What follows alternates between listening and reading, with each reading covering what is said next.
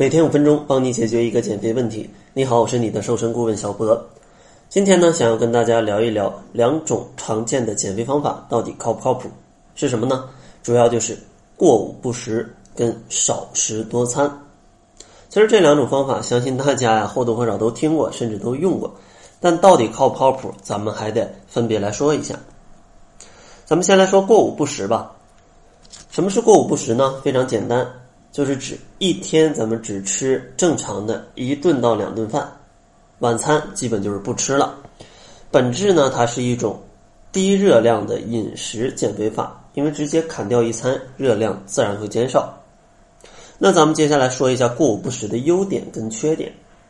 其实过午不食的优点，大家可以看出来，非常简单，想减肥直接砍掉一餐，非常的轻松，而且砍掉一餐可以迅速降低热量。这样的话就可以帮助你快速减肥，所以说它前期的减肥速度是比较快的。当然呢，前提也是你必须严格的做到过午不食，真的是把晚餐给砍掉啊，什么都不吃了。但是呢，过午不食的缺点也是非常明显的，大家可能都听出来了。如果直接把晚餐砍掉，还能坚持住很久，那这绝对不是一般人呢，对不对？你想一下，中午十二点吃完。四个小时消化完，到第二天早上八点再去吃，中间要空腹多少个小时？想一想自己要饿多久，而且每天都要坚持这样，是非常难坚持的。相信非常多坚持过午不食的朋友都有过暴饮暴食的经历。如果暴饮暴食，体重反弹会非常的快，而且呢，哪怕你真的坚持过午不食很久，你未来想要恢复到每天吃三顿饭，反弹的概率也是很大的，因为你砍掉一餐热量减少，增加一餐。热量就增多了，这样的话肯定是有反弹的风险的。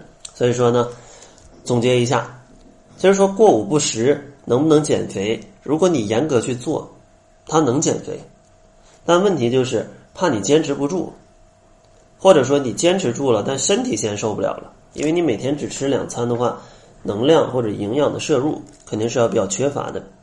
比较严重的就是总过午不食，总暴饮暴食，进入一种恶性循环。导致自己连饭都不会吃了，这样的话连肥也减不了，还是伤害健康的。所以说，我的建议啊是不要用过午不食来减肥，因为呢风险是非常大的。然后咱们再来说今天的另一个主角，就是少食多餐。什么叫少食多餐呢？其实少食多餐就是在控制一天进食总量的前提下，把三顿饭分成到五顿甚至到六顿。这样的话，来增加进食次数，更好的控制食欲，达到减肥的效果。那咱们说一下少食多餐的优点跟缺点。少食多餐的优点呢，就是你摄入的总量是不会特别少的，这样的话，你就不会觉得特别的饿，或者说特别的缺乏营养。再加上你把三餐分成了午餐到六餐。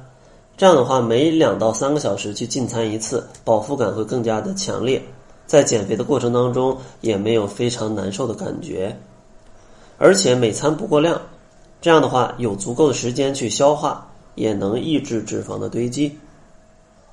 那少食多餐的缺点也是显而易见的，其实它最难就是在开始的时候比较难以接受这种进餐的习惯，因为你要把一天的总量控制下来，然后平均分配。